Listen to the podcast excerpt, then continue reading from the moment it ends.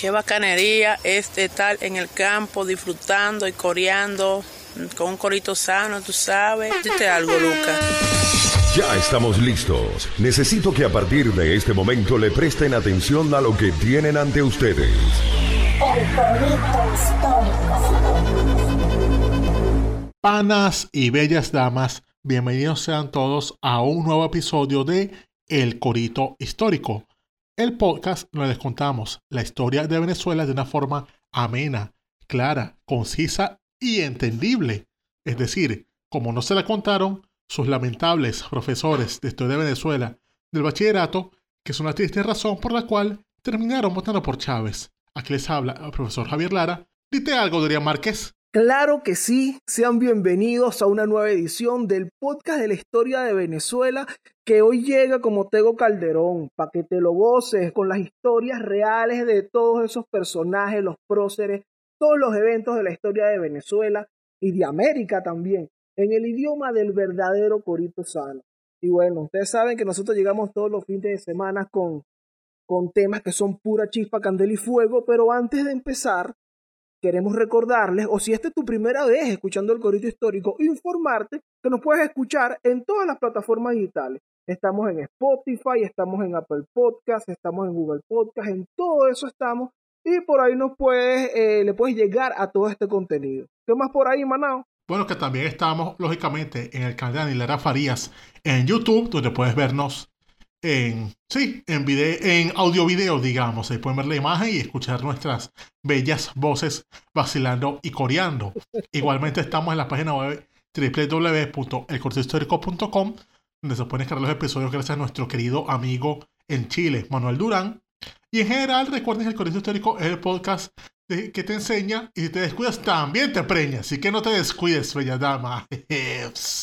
Ajá, mucho cuidado. Tú sabes que hoy estoy muy contento, Javier, por, por grabar este episodio, porque hoy este episodio es como, como, bueno, vengo con esta campaña, apoya a tu prócer local. Es correcto. Y aquí, bueno, es verdad. En el corito histórico ya, ya Javier ha apoyado también a su prócer local. Cierto, cierto.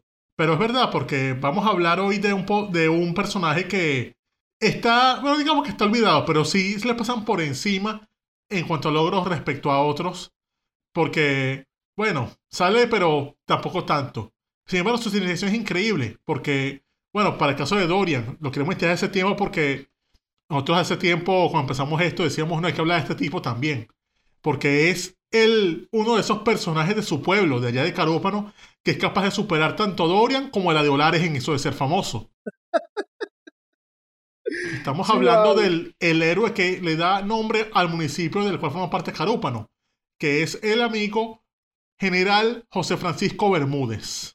Exactamente. Estoy muy contento por este episodio porque, bueno, en principio es, como dijo Javier, algo que no habíamos planteado desde hace tiempo, bueno, desde el principio de esto, dentro de, nuestras conversaciones, estaba por ahí siempre Bermúdez, porque, bueno, ese es mi prócer local. Entonces, bueno, eh, apoya tu prócer local. Hoy vamos a hablar de José Francisco Bermúdez, que es, bueno, le da nombre, como dijo Javier, al municipio en el que yo nací y también al liceo donde me gradué. Yo soy alto bermudista, hermano. Ah, claro. Bermudista porque usas Bermudas. Claro, oh, claro, exactamente. Alto usuario de las Bermudas.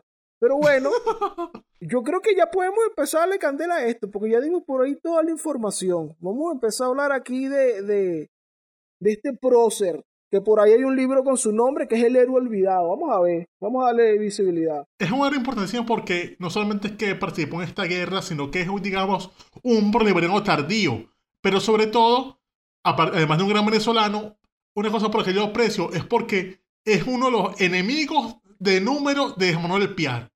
Era un hombre que podía, que tenía mucha rechera a Piar al nivel de que solamente, de que le tiene tanta rechera que supera incluso a Bolívar. Y eso para mí lo hace un tipazo. no, y que y sabes que la vida de José Francisco Bermúdez también es muy controversial. Como tú lo dijiste, es un, es un bolivariano tardío. Y, justamente todo, es, todo este camino lo lleva a través de, de, bueno, de un montón de acontecimientos en donde hay muchísimo, ¿vale? De algo que nos encanta por allá en Carúpano y en Cumaná, que es el chisme. no podía faltar. Sí, vale, mucho esto en la vida de Bermuda. Y bueno, ya vamos, vamos, a empezar a revisar a nuestro José Francisco aquí.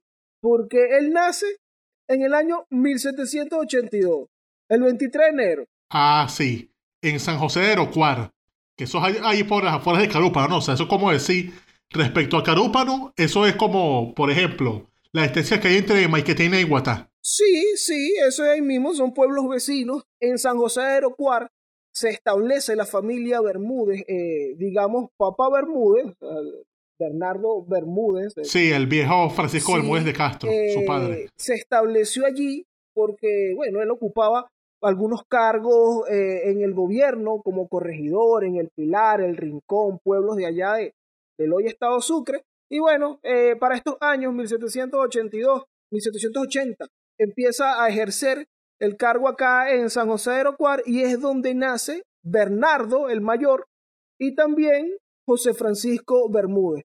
Hay unas versiones por allí al respecto sobre su nacimiento que también se debaten con, con Cariaco, porque bueno, en la historia de Carúpano de Taveracosta, eso fue en el año 1930, sale esta versión, pero luego fue, esto es desmentido incluso por relatos de, de eh, su principal, o su primer biógrafo, digamos, que era Francisco Mejía, su edecán, que es un tipo que saca su biografía días después del asesinato de Bermúdez. Y bueno, él dice, eh, un tipo que lo conocía profundamente, y mira, este señor nació en San José de Aerocuara, ahí no hay para dónde coger. Ah, claro. O sea, es el carajo que estaba al lado de él. Es como contradecir a Oliri, por ejemplo. Entonces, bueno, nace en San José de Aerocuar, y tú sabes que Bermúdez, bueno, era un, como vemos, su papá ocupaba cargos en el gobierno y todo esto, pero a diferencia de lo que vemos con los personajes que, que, que nacen del lado de, de, bueno, del lado de capital, del lado de Caracas, que, bueno, tienen sus, sus primeras letras y luego los ves cursando estudios, que si de filosofía o de derecho o un curso militar. Acá en Oriente no.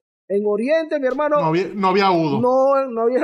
El José Francisco Bermúdez entonces vio sus primeras letras, o sea, le enseñaron como a leer y escribir, y después que mire, vaya a limpiar conuco, vaya a sembrar cacao, y a pescar vejillón y guacuco. Entonces, eh, bueno, Ah. él aprende eh, sus primeras letras y tal, de muchacho, se empieza a dedicar a, a- a- a la agricultura, y bueno, como siempre decimos, en todos los, eh, y al comercio también, y a los negocios de su, de su familia. Y como siempre decimos, en todos los acontecimientos, en todos los personajes que hablamos aquí, llega el año 1810. La independencia, es correcto, porque si bien ellos están en Oriente relajados, comiendo, comiendo chaguacures, quién sabe qué más, no eran ajenos a lo que estaba pasando en, en la capital de la República. Y si bien eso era algo lejos, muy temprano, Cumaná se plegó al mismo ejemplo que Caracas dio. Es decir, si se creó una junta en Caracas, se fueron creando en todo el país varias juntas paralelas que se fueron uniendo a lo que había planteado Caracas de crear una junta conservadora de los derechos de Fernando VII. Y aquí tan temprano, o sea, la invención fue el 19 de abril en Caracas. Sí, eso igual vamos a hablar la próxima semana en, en un corto que viene. Pero aquí se da esa conformación de esa junta autónoma de cualquier poder español. Y en Cumaná se forma una junta tan temprano como que el 27 de abril de ese mismo año. Es decir, tan temprano ellos dijeron, no, vamos a unirnos a los que están planeando Caracas, pues de una.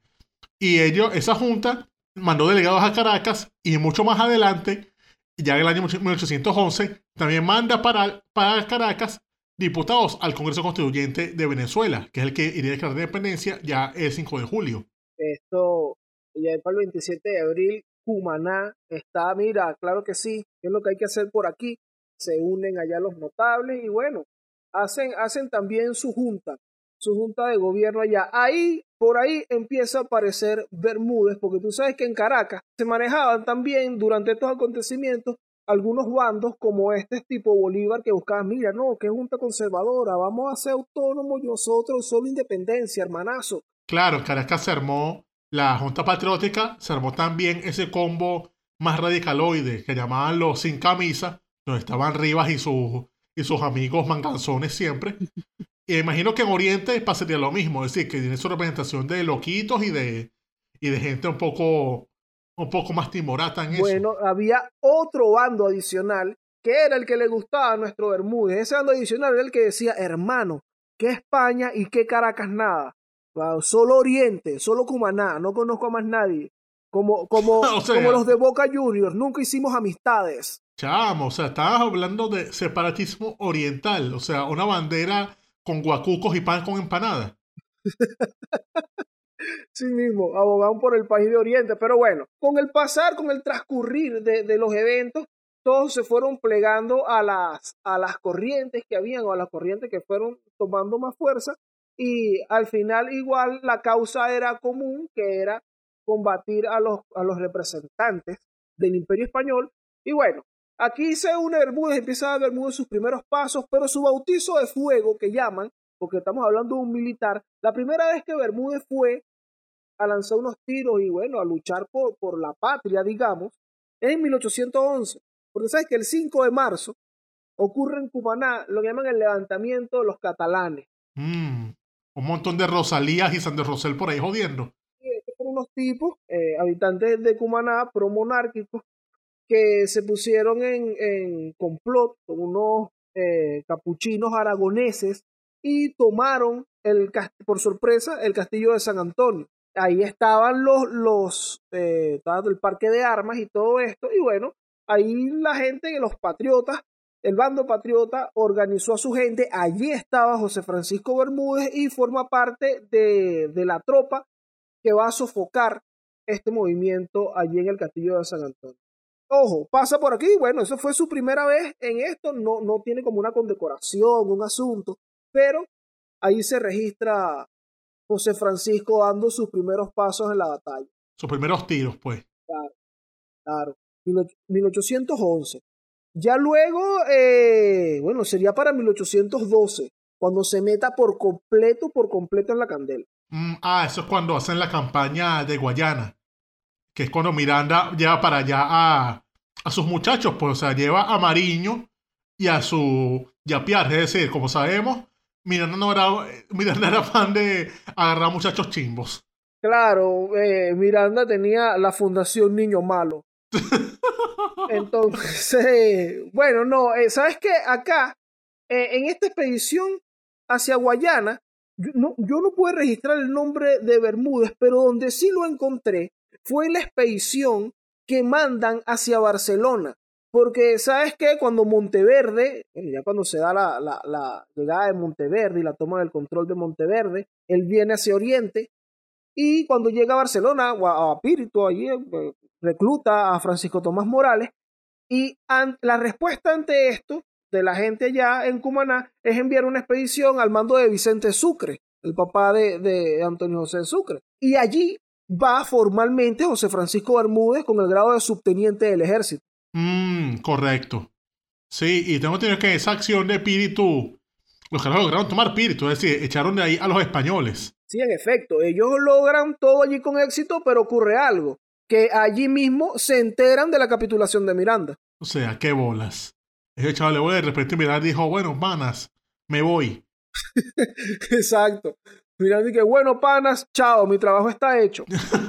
y bueno, quedan estos tipos allí y sabemos que, bueno, ya lo hemos comentado en episodios anteriores, lo que viene después de la capitulación de Miranda es esta, es esta cacería de, de patriotas que se dio, la cacería que se dio del otro bando y en Oriente estuvo en manos de Eusebio Antoñanzas. Y bueno, lo que hacen aquí, como hicieron Mariño y compañía, que fueron hacia Trinidad, lo mismo hizo Bermúdez.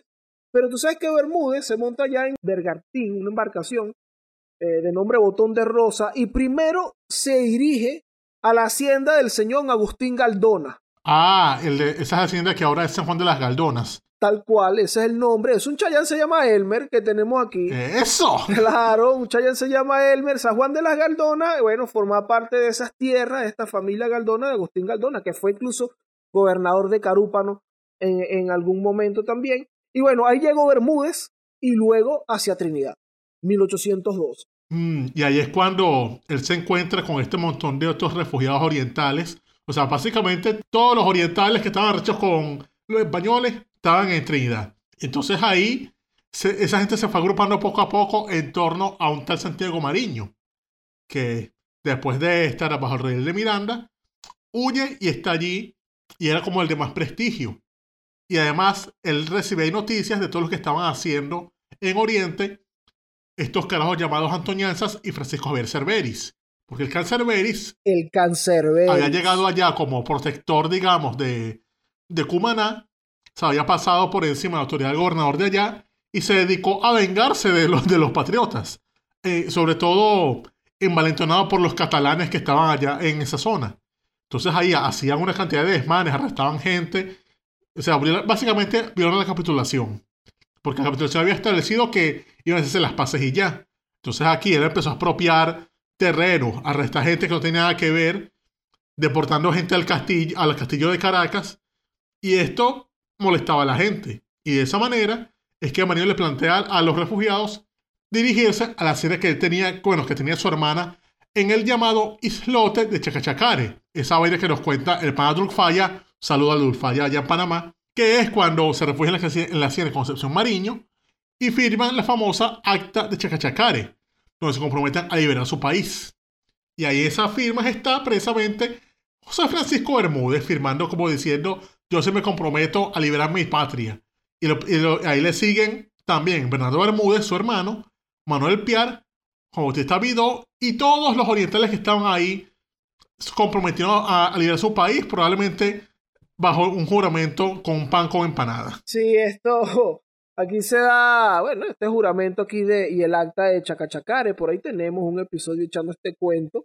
Y, y, Ah, también, cierto. ¿Y qué pasa con, con, con esto? Bueno, que llegan en enero, tempranito, enero de 1813, llegan a, a Guiria, toman Guiria, allí le toca a Bermúdez, por un lado, tomar eh, el puerto de Punta de Piedra, por otro lado mandan a Piar y a su hermano, al hermano mayor de José Francisco, Bernardo Bermúdez, a tomar Maturín.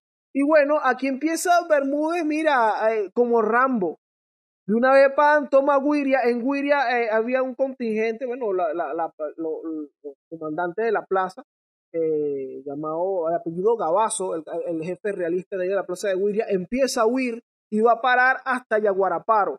Bermúdez lo persigue hasta Irapa. Son pueblos que están allí cerca y bueno, ahí lo dejó metido Bermúdez a Juan Gabazo en, en Yaguaraparo viendo pura palometa peluda. Eso es lo que hay allá. Entonces, bueno, este jefe realista que hay en Irapa esperando refuerzos, llega el Cancerberis y Bermúdez igual lo sigue ahí dándole, mira, patá, kung fu, piedra, botella. ¿Qué pasa? Que, bueno, toda la operación de Chacachacare tiene éxito, por mientras él estaba haciendo esto, por el otro lado iba Mariño tomando Cumaná. Pero se da un, se, se da un hecho trágico por aquí que tú estás claro. Ah, sí, porque ocurre que Bernardo Bermúdez estaba con Piar, toman Maturín, y de repente, en un suceso que, que, hay muchas versiones, Bernardo Bermúdez decide irse a Trinidad. O sea, él deja cargo a Piar del batallón y planea irse en barco a Trinidad. Pero lo captura gente de Cerveris cuando se está montando en el barco. Y se lo llevan a Yaguaraparo, donde estaban estos carajos ahí refugiados. Y en Yaguaraparo, Cerveris lo manda a fusilar, le hace un juicio sumario y lo, lo fusila. Pero al fusilarlo, queda vivo. Es decir, eso demuestra lo duro que era el tipo. Pero según las leyes de guerra, si alguien se le fusilaba y sobrevivía, eso era automáticamente causarle que se le perdonara la vida. Y se le perdonó la vida. Entonces, lo, nada, lo agarraron y lo mandaron a casa de un hombre llamado Antonio Toro a que se recuperara sus heridas.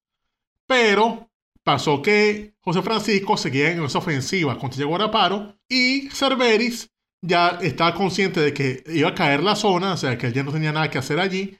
Y entonces, antes de irse, él mandó a que mataran a todos los prisioneros. Y de esa forma, Bernardo Bermúdez fue asesinado en su cama, al, a sablazos. Lo, lo mataron, mano, de mardá. Sí, mató, mató a su hermano. De hacerle la mardá a José Francisco. Lo dejó como cancerbero, literal. O sea, básicamente, José Francisco terminó convirtiéndose en un criminal que no creía en nadie. Y de verdad le pasó tal cual a José Francisco, porque el tipo salió y empezó a matar realistas. Todo el que dijera por ahí, el que tú supiera, que tú identificado con ser realista en esa zona de Yaguaraparo, Irapa, el todo eso que quede cerca por ahí, ahí ese hombre castigó a todo el mundo de la rechera que cogió. Y no solo eso, o sea, le agarró yo las restas, pero también le agarró un odio infinito a Manuel Piar, porque él culpaba a Piar de que él, eh, su hermano estuviese por ahí solo, sin más nadie, y lo capturaron los realistas. Claro, hay muchas versiones sobre eso. O sea, está esa versión que dice Realuque, de que Manuel Bermúdez se fue del ejército porque Manuel Pierre básicamente le levantó la tropa con- en su contra. E- Esa versión de la novela es fundamentada también en, en- en lo, que maneja, lo que maneja Bolívar. Cuando Bolívar saca su proclama lleno de odio, que le saca esa tiradera a Manuel Piar, él dice ahí que, que en sus manos está también la sangre de Bernardo Bermúdez, porque bueno, esos fueron los, las- los primeros pasos de su pérfida. Sí, sus, prim- sus primeras andanzas en Hogwarts fueron esas montadas el camino de la escoba. Exacto. Pero entonces ese odio le quedó ahí a de, disculpa, a Bermúdez, de que la culpa de la muerte de su hermano era de Pierre. Y ese odio estuvo ahí anidando desde entonces. Estamos hablando del año 1813. Pero siguiendo en el tema, el carajo, más lleno de odio contra los españoles contra Pierre, siguió matando españoles. Y poco a poco se fue así escalando posiciones, porque si algo estaban premiándose en ese momento era la carnicería de españoles. Entonces él era muy bueno en eso. Entonces fue echando tiros y coñazos hasta ya llegar al año 14 en Oriente. Sabes que hay un, hay un dato por aquí del año, bueno, de este mismo año 13. Porque tú sabes que comentamos al principio que, bueno, él era un bolivariano tardío, porque él también tuvo sus peos con Simoncito. Porque José Francisco era jaque. Lo que vamos viendo por aquí, lo que se entiende cuando vas estudiando a José Francisco Bermúdez, es que era un tipo medio jaque, un tipo atravesado y gritón. Entonces, ¿qué pasa? Él está, él está todo molesto matando realistas. Ocurre, él participa en los combates de Boca Chica, de Arao, y ocurre la primera batalla de Carabobo, 28 de mayo. Estamos hablando, estamos hablando del año 1803. Aquí ganan eh, los patriotas y se toman un montón de prisioneros realistas, a los que José Francisco Bermúdez hace fusilar. Bolívar va, lo increpa delante de la tropa y que hermano, tú eres loco y tal. Tú estás, tú estás loco, hermano, ¿qué- ¿por qué tú haces esto? Esto es una barbarie.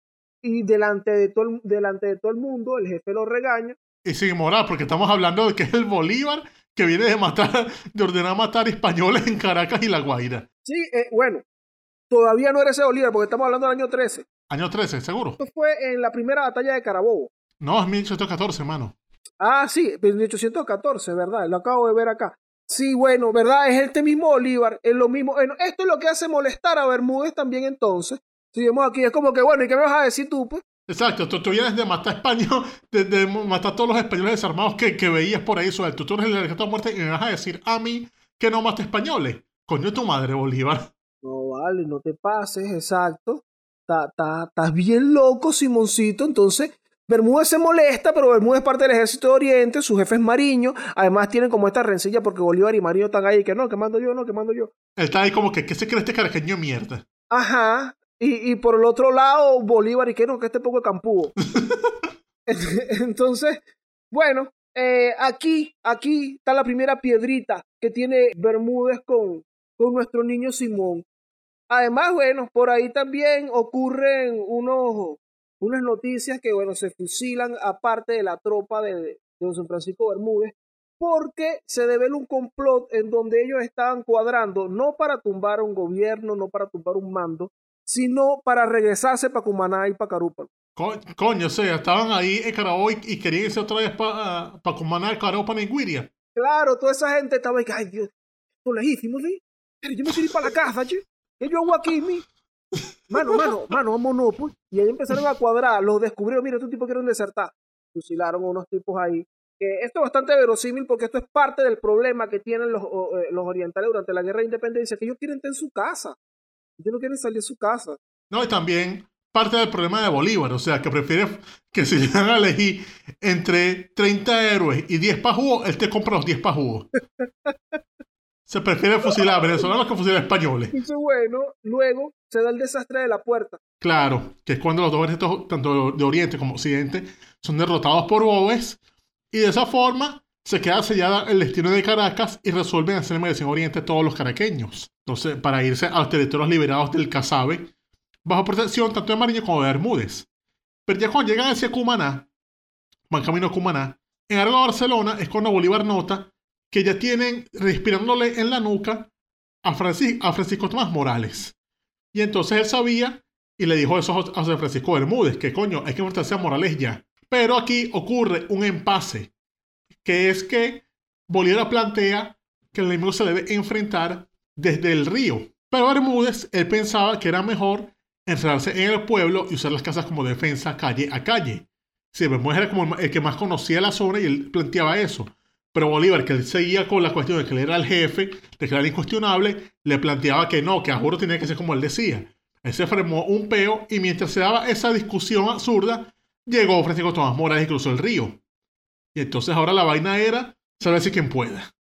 Y lo que podía ser una batalla que resistieran en la zona, se convirtió en una carnicería donde murió un gentío. Entre sangrero, otra vez quedaban Bolívar y Bermúdez mirándose feo, sin ninguno confiando en el otro. Claro, terminaron ahí otra vez de nuevo este campo de mierda, ¿no? Que este caraqueño el coño. Por culpa de este becerro, por culpa de este caraqueño marico perdimos. Y Bolívar que, que este campo de mierda, ¿por qué no me obedece? Mismo, así mismo, esto hace de, esta, de este combate, sale Bermúdez herido de un brazo. De paso, más arrechera aún. Sí, y termina huyendo, bueno, junto a Antonio José Sucre, José Tadio Monagas, Agustín Almario, van a parar a Maturín. Y cuando llega a Maturín, Bermúdez lanza una proclama en donde le dice a la gente de Maturín, compatriotas, hemos sido completamente derrotados en Aragua y es indispensable que hagamos los últimos sacrificios para defendernos en esta plaza. Los invito a presentarme cuando auxilio haya de armas, municiones, sobre todo si me presentan mil caballos y algún ganado, yo les aseguro la victoria. Coño, Francisco, mil caballos, eso es lo que necesitamos, hermano. Y realmente, bueno, recolectaron ganado, recolectaron los caballos, todo esto, y ahí Bermúdez formó un, un, un ejercitico, digamos, 700 hombres en, a caballos y 80 de infantería. Llega Morales, se en el Alto de los Godos, allí en Maturín, y les manda una carta que dice que, mira, mire, deseoso de economizar sangre, os propongo una capitulación honrosa. Si, si desatendéis mis benéficas intenciones, mañana mismo todo quedará reducido a ceniza. Entonces, bueno, aquí Bermúdez recibe el emisario con esta carta, hace leerla frente a la tropa, y la tropa, y mira que usted lee, eh, escuchen lo que dice el boqueverga este Morales, ¿eh? Les lee la vaina, toda la tropa de gente de Maturín Oriental y que ¡cha! ¡Ay, para la verga, señor! ¡Vaya, mamá, Morales! Se, se llenaron de odio y, em, y, empanadas con pan. Y fueron a combatir a Morales. Y le ganaron, según tengo entendido. Ganaron a José Tomás Morales, sé, un ejército de, de, de 2.000 hombres, de 3.000 hombres con los que él andaba. Bueno, ahí salvaron, los persiguieron. Todo, estos son los acontecimientos que son los que dan antecedentes a la batalla de Urica, en donde asesinan a Boves. Sí, porque ya después de esa batalla es cuando Boves arrecho ve que a Morales lo derrotan y se pone el al mando de las tropas. Y entonces lanza su campaña que culminaría en Urica, que es cuando, bueno, estos carajos pierden horriblemente, pero Boves fallece en medio del combate. Sin embargo, ellos logran huir otra vez a Maturín para la llamada quinta batalla de Maturín, y aquí definitivamente sí los derrota Morales, quedando nada más cerca de 200 personas, eso es lo que queda del ejército de Oriente, 200 tipos, donde estaban Bermúdez y Sucre principalmente. Se van de ahí corriendo, resisten en Año Nuevo, ya en el año 15, otro ataque de Morales, y, ya queda mucha menos gente y los pocos que quedan se van como lo que pueden en canoa para Margarita. En Margarita los recibe el pana Arismendi, pero ya pasado el tiempo, ya para marzo, llega la noticia de que la expedición de Morillo está próxima a la isla de Margarita. Arismendi quiere capitular, no era huevón. Bermúdez, que estaba más marcho que nunca, no está de acuerdo con eso y resuelve irse de la isla. Dicen, no, no seas mágico tú, Arismendi voy de esta vaina.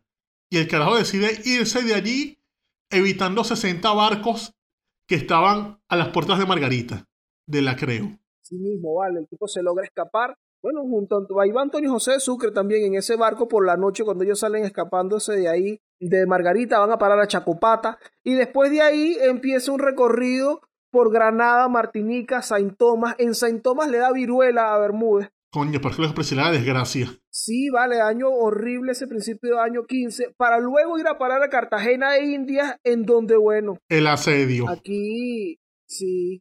O sea, un año terrible, el de Ave. Tiene que salir corriendo de, de Maturín, llegas a, a Margarita, tienes que salir huyendo de Margarita a Chacopata. Imagínate tú, si no es suficiente que salió huyendo y tienes que huir a Chacopata.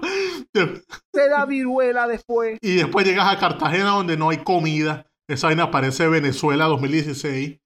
Pero pasa algo, que él llega a Cartagena y es ahí cuando él depone con ayuda de Aurí, hablándole del castillo que estaba ya, como era un inepto, ya la gente lo odiaba. Él llega ahí, le dan el mando y es uno de los que, como puede, defiende la ciudad. Estuvo ahí 100 días resistiendo ese asedio. Hasta que, bueno, cuando ya no quedaba comida, que ya estaban, había, la, la ciudad era más pobredumbre, más muerte que persona, Auri los rescata y como puede, es de los que llega con las pocas vueltas que escaparon de esa ciudad, llegan a Jamaica. Y de Jamaica, ya era diciembre, iban allá a buscar a Bolívar y después se enteran que Bolívar está en Haití y llegan a los Cayos, a la famosa Asamblea de los Cayos, que llevaría a la posterior expedición.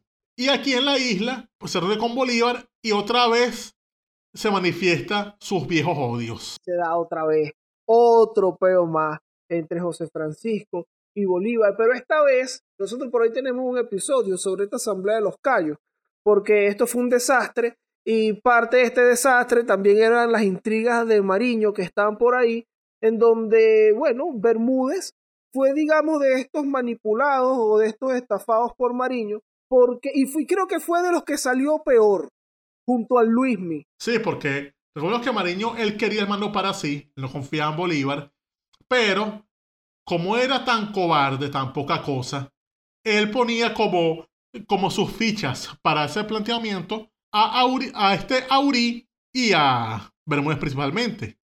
Él se ponía en la sombra de decirles, mira, plantea eso para yo queda bien aquí. Y entonces estos panas plantean esa cosa, ese mando colegiado, para que Bolívar no fuese el principal el jefe de la expedición. Y pasa que hay ese hermano Trifulca que resuelve este Luis Brión, que es el que plantea que, mira, yo soy que pone los reglas aquí. Así que o plantean la vaina con Bolívar como líder o me voy para el carajo y ustedes quedan aquí viendo cómo coño hacen. Y al momento en el cual se da la votación de que si quería una, una jefatura colegiada o jefatura de un solo hombre a cargo de Bolívar, fueron votando, votó Piar a favor de Bolívar porque estaba, nada más porque estaba enemistado con Bermúdez. Con Bermúdez, sí. Votaron los demás a favor de Bolívar y cuando toca a Mariño votar si jefatura colegiada o jefatura de Bolívar, Mariño fue y votó por la jefatura de Bolívar porque Mariño es básicamente el propio enemigo ideal de un rapero. Porque es la el propio falso amigo que te alaba. Exacto. Y sabes que eh, cuando sacan el, el, la cadena de mando de la expedición, entonces queda, bueno, Bolívar jefe supremo, Mariño el segundo jefe, y otro de los que estaba en contra, que es un tipo que también hay una biografía de, de, que hizo una biografía de Bolívar hablando un poco de cosas terribles, que es Duco Drey Holstein. Ah, Henry Duco Drey Holstein, o sea, un, poco de brujas ahí y queda jodido el más huevón. Y quedó jodido el más huevón José Francisco, y esto se, se comunica con lo que tú dijiste hace un rato, de que Bolívar le dice, mira, ve, Bolívar, aquí te tenemos tres tipos serios y un pajugo, no, yo quiero 10 pajugos, no hay 10 pajugos para mí, yo los quiero. Entonces, bueno, este fue el Estado Mayor que, que se lanzó Bolívar aquí. José Francisco quedó súper humillado. ¿Por qué queda por fuera? Sacan toda la lista, él no está, se comunica con uno de los, de los comandantes de uno de los batallones, le manda una carta para ver si él puede entrar al barco, a montarse en el barco, y le responden, los subalternos deben obedecer a su jefe y el mío me previene que no permita a bordo a usted ni a ninguno de los oficiales que lo acompañen. Le dijeron a Alejandro Rodríguez, no, no estás en la lista. No, te, no me apareces en pauta. bueno, así empezó a tratar Bolívar a Bermúdez desde aquí. No me apareces en pauta. Bermúdez queda varado en los callos.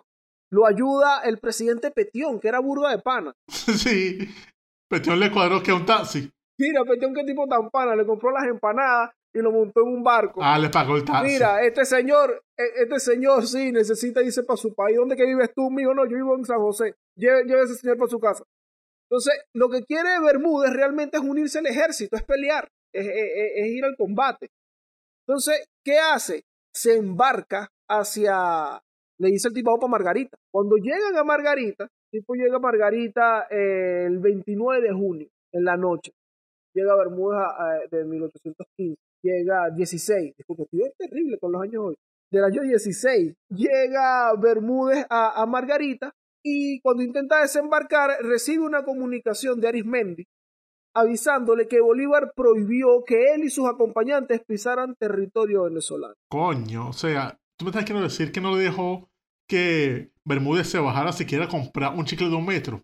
No lo dejó Bermúdez que, eh, eh, mi tío, yo vengo a comprar queso de bola, chi.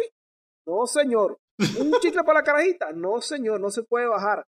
Mírate, estamos hablando de que a Bermúdez como que fue por un viaje y los panas se arrecharon con él allá, el chamo del carro se arrechó con él y lo dejaron. Lo dejaron botado en Choroní Y lo dejaron Un- botado en Choroní, un domingo a las después- 7 de la noche. Y después, cuando llegó a- al hotel donde se estaban quedando, y que no, tú no puedes entrar aquí porque te quitaron la llave la habitación, no, no, no está tu habitación. No, vale, qué No, hermano.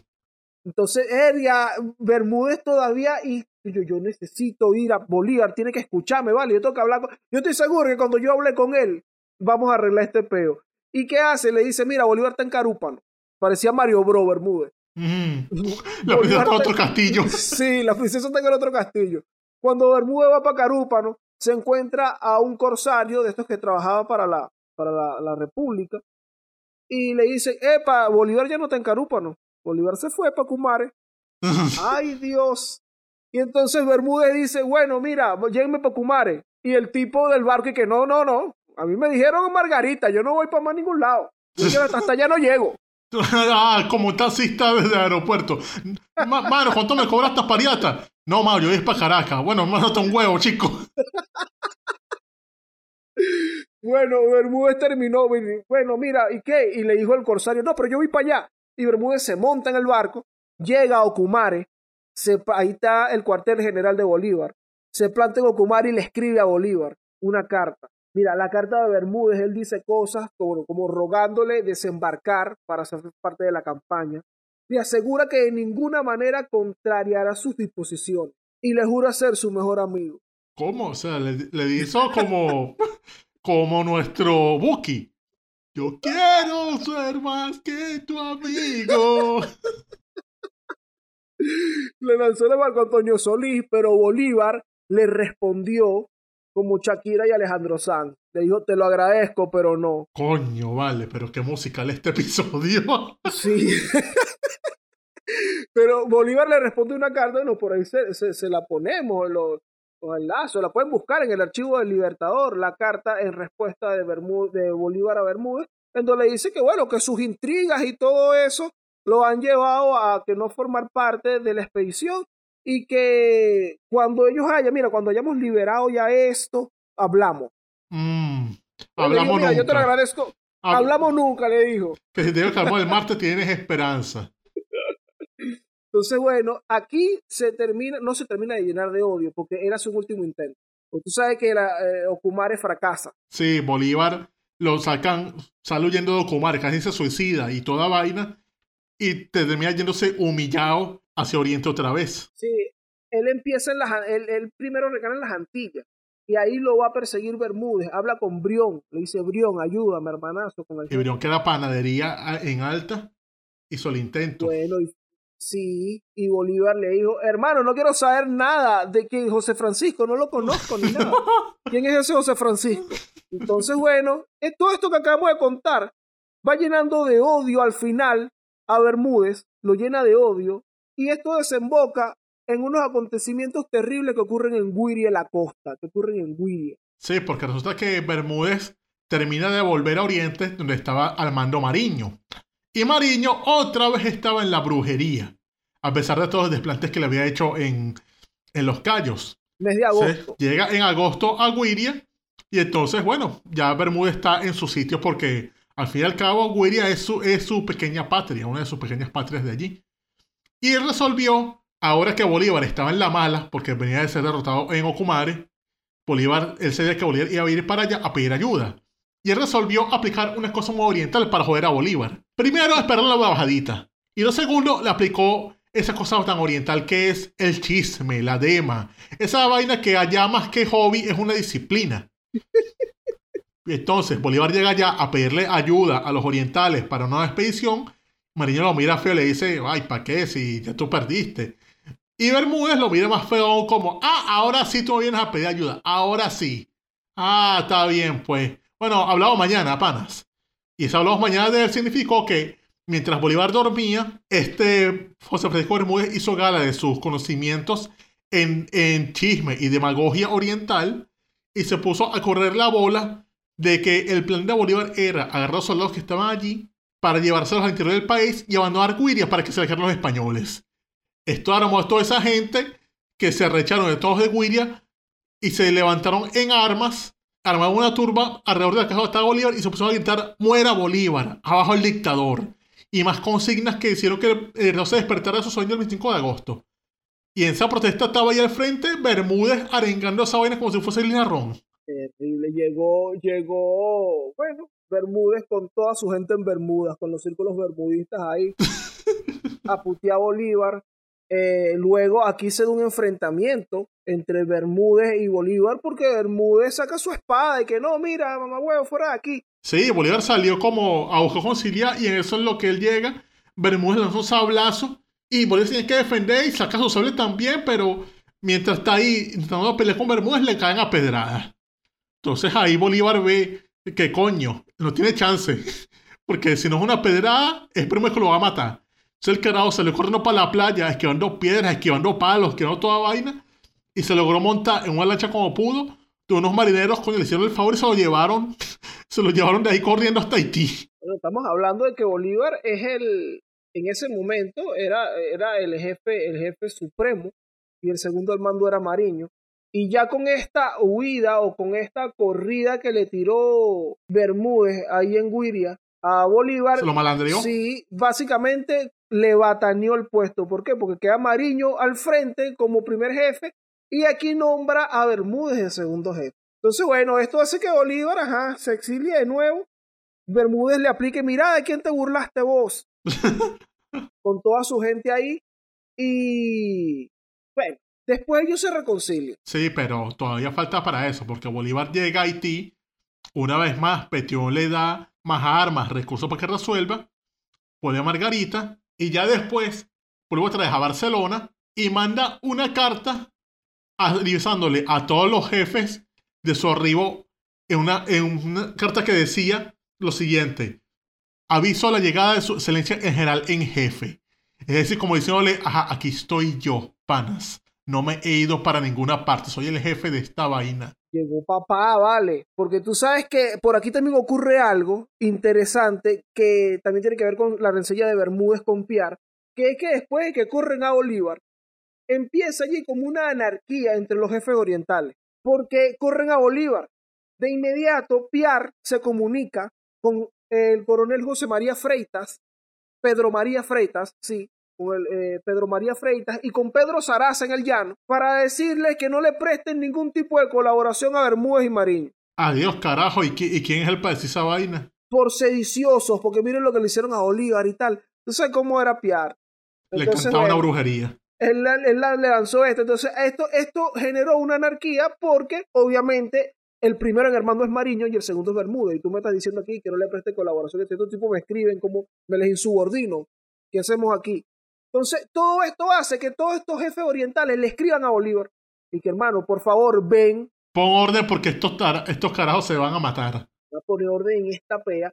Entonces, cuando él llega y tal, y esto es tempranito, él llega el 30 de diciembre. Ya en febrero, él ya está por los lados de Oriente. Sí, ya esto es el año 1617.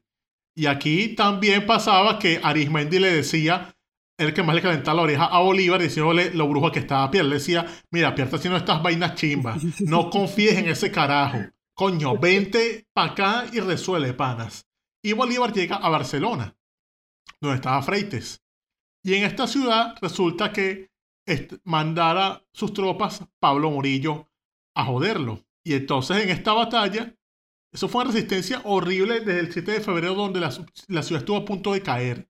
O sea, Bolívar estuvo hasta lo último resistiendo. Pero pasa que Barcelona es ahí cerca donde estaba este Mariño. Mariño está en Cumaná y él de repente entiende que, mira, yo no puedo dejar caer Cumaná. Sí, Bolívar se puede mamar un huevo, pero si cae a Barcelona, venimos nosotros ahora. Así que coño, no podemos permitir eso. Y entonces él manda de urgencia a Bermúdez a que salve Barcelona. Y entonces Bermúdez dice, bueno, está bien, vamos a servirle. No podemos permitir que caiga nuestra ciudad hermana. Y termina llegando Bermúdez a la ciudad de Barcelona el 9 de febrero. Y, mientras Bolívar estaba resistiendo lo último ya en el centro de la ciudad, llega este carajo por retaguardia, le cae a los españoles y hace que esos carajos se vayan corriendo de ahí, quedando nada más un reguero de sangre y pólvora. Y ya en el río Neverí, sobre el puente, Bolívar, aún en shock, sale a buscar, coño, quién fue el que hizo esto, quién, quién nos salvó la patria. Y descubre que es Bermúdez el que lo hizo. Y entonces, al momento de ver a Bermúdez, Bolívar fue corriendo para allá con intenciones, parecía de conocerlo, pero resultó que al verlo le dijo, vengo a abrazar al libertador del libertador. Y Bermúdez y que, bro. y ahí se dieron un abrazo, el famoso abrazo del Neverí, y allí limaron las asperezas. Bolívar con Bermúdez, de una manera, fíjate que tenían un problema ahí bastante personal. Bermúdez estaba lleno de odio, le hizo unas maldades ahí a Bolívar. Bolívar lo trató mal. Pero bueno, fue la causa, básicamente se reconcilian por la causa porque él fue como un, bueno, un, general de, de, general y comandante de tropa a hacer una operación para allá, salva al tipo. Y bueno, tú sabes cómo era Bolívar, hermano, que le gustaba abrazar a los tipos, a los panas. Y coño, es como que también le gustaba y bueno, resolvió encontrar esos afectos en Bolívar, esos afectos la isla de Mariño, se los dio Bolívar. Pero además, Bolívar empezó a darse cuenta que la cosa no era por ahí, por Barcelona, ni por Ocumare, sino que había primero que liberar Guayana, porque en Guayana había real, había oro, había recursos, tenía el Orinoco. Claro. Y entonces él dijo, coño, yo tengo que ir a Angostura, porque ahí está, ahí está Piari, coño, ahí no confío mucho en él. Y entonces él le dice a Bermúdez, mira, mano, ¿quieres venirte un rato para Angostura a vacilar? Y José Francisco dijo, ok, vamos a ver qué es lo que hay por allá. Y entonces, cuando llegan allá, él hizo saber que Barcelona no, no había chance dejó ahí una pequeña guarnición, pero se fue a Guayana. Y en Guayana, él simplemente, cuando llega para allá, también se entera de que en, en Oriente, ya en Cumaná, resulta que Mariño lo había escoñetado, porque llegó José de Canterac y de esa manera, con esas tropas de España, escoñetaron a Mariño y su combo. Es decir, los carajos queda, volvieron otra vez Pangostura a pedir cacao. de esa forma, Bolívar era el hombre fuerte. Pero también, entonces llega allá a Angostura y entonces, como ya él era el jefe, él decidió su estrategia. Él dijo, coño, vamos a hacer un buen mejor recursos. Yo quiero que ganemos esta campaña. Entonces, lo que hay que hacer es asediar al mismo tiempo Guayana la Vieja y Angostura. Y entonces él hizo lo siguiente. Ok, mis objetivos son ganar estas ciudades y a la vez quitarle el mando a Piar. Pero también hace falta algo contentar a estos orientales que están aquí y quererse los amarillos. ¿Es qué hizo él? Bueno, dividió las tropas. Un contingente de tropas iba a ir a Uñana la Vieja y otro a Angostura. Uno de esos contingentes lo iba a mandar a Pierre y el otro lo iba a mandar Bermúdez. Que él dijo, coño, voy a mandar a Bermúdez a Angostura. No solamente porque es un buen oficial y porque se queda complemandado, sino porque eso va a hacer que Pierre se reche mucho. y además para contentar a Bermúdez que él dijo, ah, tú, Ah, ¿me dejan las tropas de, de Pierre? Claro que sí, vamos a quitarle tropas a ese becerro, a ese guateperro. Exacto, un gerente del odio. Gerente del odio. Aprovechamiento de los recursos. Qué loco. Tú sabes que por estas mismas fechas es cuando se da esta anécdota que cuenta su edecán en, en la biografía de Bermúdez, que es que él tenía que llevarle un recado a Bolívar, en Bolívar en Angostura bueno, luego el que toman, ajá, de luego la toman Angostura, él tiene que llevarle un recado a Bolívar en Angostura, él, estaba del otro lado, en Soledad. Sabes que allá en el río está, bueno, está Ciudad Bolívar, o lo que era Angostura, y justo al frente, en la, en la otro lado del río, está esta población llamada Soledad, ahí estaba Bermúdez. Y él tenía que llevarle este recado a Bolívar y, ay Dios mío, aquí no hay un solo barco, ¿cómo hacemos? Bueno, déjame ir. Y se ha lanzado nadando para el río. Carajo. No podía esperar. Cruzó el río. No, bueno, no, cruzó el río a nado, no, esto es urgente. Cruzó el río a nado Porque eso sí tiene uno allá, uno de Carúpano y de esos lados, que uno es bueno haciendo mandado. Uno va hasta las últimas circunstancias a buscar cuántos farmatodos hay. 10, yo voy para 12 farmatodos. Eh, el- y Bermúdez, bueno, fue, se montó en ese, en ese barco. eh, en ese barco, se fue al río nadando. Llegó, le dio el recado a Bolívar y se devolvió nadando. Ya no, pero no, ya hubiera recado, no podía esperar una canoa que le hiciera la segunda. Eso es lo que yo digo, no puedo llegar, coño, Bolívar, sabes que me vine nadando, ¿tú crees que me puedes conseguir un barquito? No. Él llegó y que, mira, Bolívar, tengo que decir esto, tal vaina, ok, chao, me voy. Carajo. También era medio atorado Bermúdez. Sí, pero al parecer era un tipo que se ganaba a la gente también, o sea, un poco como Bolívar. Porque a él le dan las tropas que tenía Piar, que estaban en ese momento con oficial más, de más alto rango, ahí era Manuel Cedeño. Y de alguna manera Bermúdez se cuadró, o sea, dirigió bien el ejército y se cuadró también a Manuel Cedeño, que era de Piar, y dijo, no vale, vamos a ir con Bermúdez y con Bolívar, vale, ellos son mejores que Piar. O sea, lo cual también demuestra lo mal jefe que era Piar. Era esa clase de jefe terrible del cual todos sus empleados cuando se van de la empresa hablan mal. Bueno, es verdad, y se ganó, y es bastante el haberse ganado a Cedeño, que era de la alta confianza y de la cuadra de, de la cuadra de Piar. Tú sabes que a él luego le, le dan la, la comandancia de, de Oriente, de la provincia de Cumaná y bueno, y de la zona de Oriente. Y a él le ocurre en el año 1818 un desastre que es eh, la derrota en el puerto de la Madera. Eso es cerca de Cumaná, eso es ahí en Cumaná. Sé que él tenía por ahí su cuartel general. Bolívar lo, lo, lo este, mira, pon, pon tu cuartel por allá cerca de, de Cumaná y tal, para estar activo cualquier cosa. Él llega allí, está en su cuartel general y son sorprendidos por un contingente realista y él tiene que terminar huyendo hacia Cumanacoa y después hacia Guayana. ¿Qué pasa con este asunto, con esta derrota? Que el parte de guerra de los realistas dice que ellos sorprendieron a los patriotas en el cuartel mientras jugaban cartas y se bañaban en el río. Ah, tan cortesano. Estaban haciendo, ellos lo supieron haciendo un corito sano y pan tiro con toda esa gente, coñazo, y que le mataron a 108 hombres y le quitaron las armas que habían ahí y todo el ganado que había ahí. Pero el parte de guerra de Bermúdez, que estaba ahí, dice que, mira, nosotros aquí estuvimos echándonos coñazo durante cinco horas y nos retiramos luego de que agotamos todas las municiones. Y le matamos 300 hombres a los realistas. Bueno, pero no acaban de decir realistas que mataron como 100 ellos. Ajá, ajá. Entonces, ¿qué pasó aquí? ¿Estaban haciendo un corito sano o no? Esto también persiguió a Bermúdez como chisme y tal. Incluso, bueno, luego se sacaron artículos.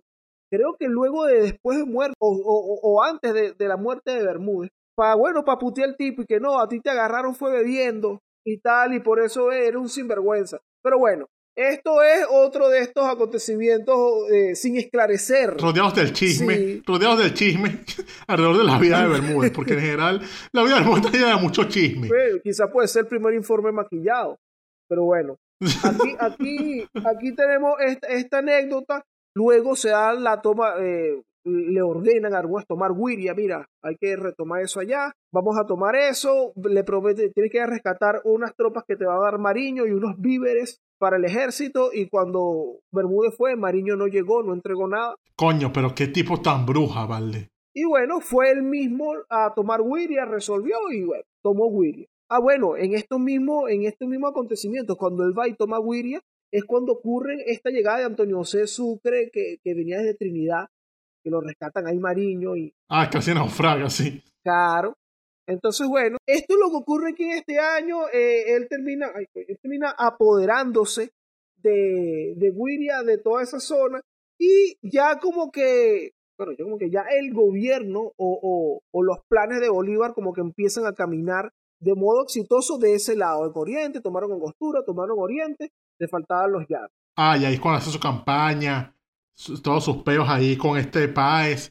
Después resuelve hacer la campaña de Páramo de Pisba para ir a Nueva Granada. Y de ahí saltamos ya a la liberación de Venezuela, que es cuando él le comisiona a, a Bermúdez hacer esa acción que se conocería como la diversión de Bermúdez. Sí. Entonces, en todo este tiempo que Bolívar está haciendo eso, Bermúdez está allá en Oriente, bueno, haciendo sus, sus labores ahí como comandante de la plaza y todo eso. Pero en el año 1820 lo llaman Pangostura y que mira, Bermúdez, te tengo que contar algo. Entonces llega y le dice, tienes que hacer esta operación, por ahí también, bueno, lo vamos a remitir al episodio de la batalla de Carabobo, donde echamos el cuento de qué fue lo que hizo Bermúdez en la diversión y cómo fue esto determinante para ganar la batalla de Carabobo. Básicamente distrajo a buena parte de las tropas españolas para que llegaran cansadas a Carabobo y de esa forma en Carabobo se diera el golpe definitivo que terminó de, de, de conceder la independencia de Venezuela. Y tras, esta, este, tras este triunfo llegó al cargo general en jefe y se le mandó a terminar de liberar Cumaná, cumpliendo eso el 16 de octubre del año 21 y ya a partir de allí se lanzaron más comisiones como por ejemplo fueron los que operó en el año 1923 sobre Riohacha y Maracaibo, esas acciones que terminaron ah, con el triunfo del almirante Padilla sobre Morales. Sí, exactamente. Luego va y apoya a Páez en el, en el asedio a Puerto Cabello, eh, cuando regresa de eso. Pero en el año 1830, eh, el 30 de abril, ya bueno, eh, Venezuela es, es- es un país que ellos están, ya, ya, no están, ya no están peleando con, con, con los realistas.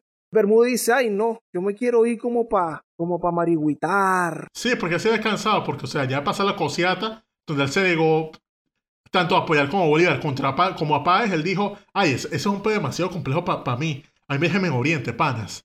Ah, yo no estoy en estas cosas. Él se fue para la Soledad de Guirimo porque, coño, qué fastidio esa gente en Caracas. Vale, vamos, vámonos otra vez a, a comer chipi chipi. Exacto, yo me quiero ir como para San Antonio, Vergorfo.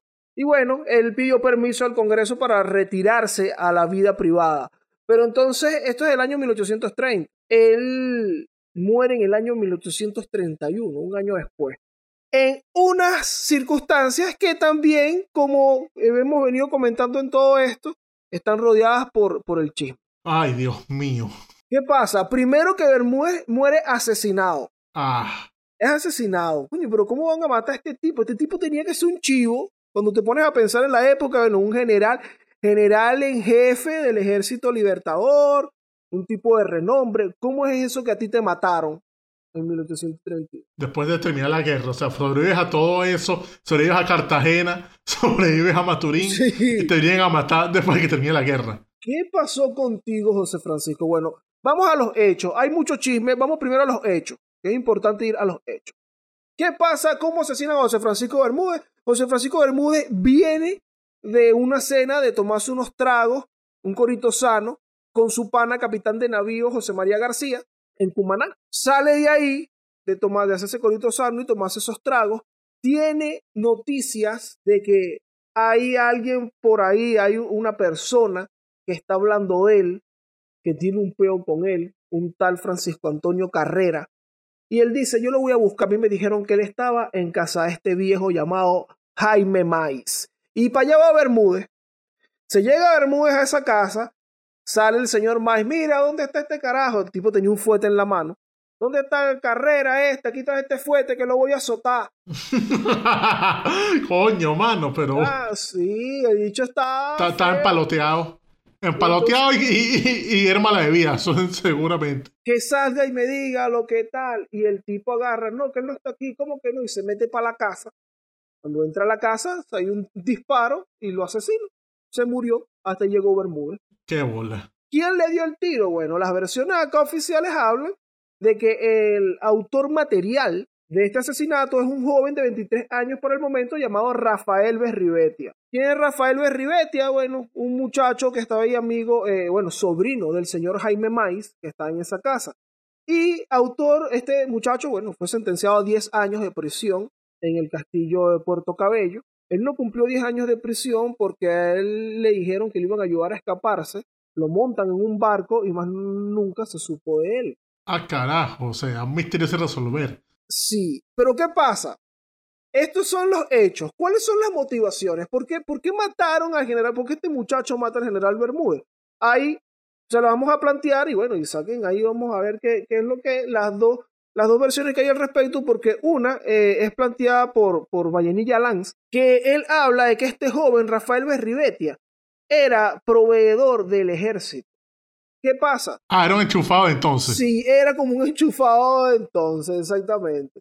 Entonces, eh, este, este muchacho, ¿qué pasa? A principios del año 1831, hay un levantamiento, Bermúdez se levanta en armas en Whittier, en defensa del gobierno de Páez contra un levantamiento que había hecho Monagas allá en su zona, en Maturín, en contra del gobierno de Páez. Bermúdez va a tomar Huiria, bueno, ocupa Huiria, ocupan Cumaná, cuando van a ocupar Barcelona, desembarcan en Pozuelo, y ahí está este capitán, José María García, con que él, con que él se estaba echando los tragos el día que lo mataron. Y estaba hablando con este joven Rafael Berribetia, es lo que plantea en su artículo Vallenillalán. Entonces estaban hablando, el muchacho desobedece una orden de García, le da la espalda, García lo voltea, le pega una mano en la cara, lo jode, lo tumba, y el, el chamo queda jodido y se va. Cuando llega, bueno, cuando llega a Cumaná, se queja con Bermúdez, oye, general, mira, eh, me pasó esto. Y Bermúdez, ah, seguro Bermúdez se marico, echó a ay, reír. vaya pa' la verga, muchacho marico. Coño, ¿hacia dónde Eh, quedaste? Está jodido, está jodido, llora pues. le, dijo, le dijo Bermúdez. Entonces, el chamo quedó picado y va y le comenta a este Francisco Antonio Carrera, que es un carupanero, por cierto, vivía en Carúpano. Francisco Antonio Carrera es otro oficial, un comandante. Le cuenta, coño, ¿sabes qué me pasó esta va-?" amigo de su familia? Por eso es que están relacionados. Oye, ¿sabes qué me pasó esta vaina? Y Carrera le dice, oye, hermano, pero para tú resolver este peo vas a tener que matar o a García o a Bermúdez Coño, un casquillo bien chimbo. un casquillo. Entonces, bueno, estos chismes llegan a. Estos son los chismes que tiene Bermúdez cuando sale de tomarse los tragos, va para allá a buscar al que metió los chismes y Berribetia le da el tiro. Esa es una versión. Pero ¿qué pasa? Hubo un artículo que sacó el dueño de la casa en donde fue asesinado Bermúdez, don Jaime Miles, contando como que, mira, para que dejen de hablar huevona, yo les voy a decir qué es lo que está pasando. ¿Qué, ¿Qué plantea él? Que, bueno, en efecto, esto sí era una rencilla que había entre Bermúdez y Carrera, el carupanero, el que le dijo, el, el, el, el del castillo, por cuestiones políticas. Bermúdez estaba retirado, claro, pero tenía como una gente que lo apoyaba y él planteaba que la creación del Estado de Oriente, Carrera estaba en contra. Hay un levantamiento en armas de Bernardo Olivier en Carúpano, apoyando las ideas de Bermúdez, y es Carrera el comisionado, como él es el carupanero, es Carrera el comisionado a sofocar esa rebelión. Tipo llega, sofoca la rebelión y llega a la conclusión, papá, no, mira, esto fue idea de Bermúdez. Ah, entonces él crea toda la vaina para que lo maten.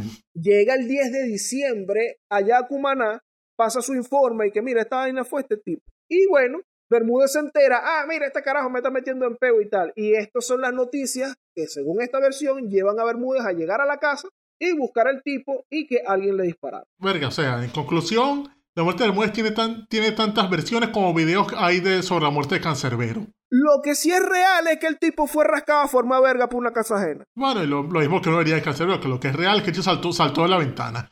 Eh, eh, Exacto, eso es lo entonces, ¿qué es lo que hay en dentro de la muerte de, de- del asesinato de Bermúdez de, de- sin esclarecer estas motivaciones? Un chisme. O sea, básicamente Bermúdez nació y murió como vivió por medio de un chisme. Sí, vale. Un tipo con glorias militares que hizo, estuvo eso, tuvo esta vida toda controversial porque además primero estuvo rodeado con unos pajugos muy influenciados por, por Mariño también y, y por, y por ser jaque, por esta personalidad de jaque. Pero esta misma personalidad de jaque era la que le funcionaba en la guerra.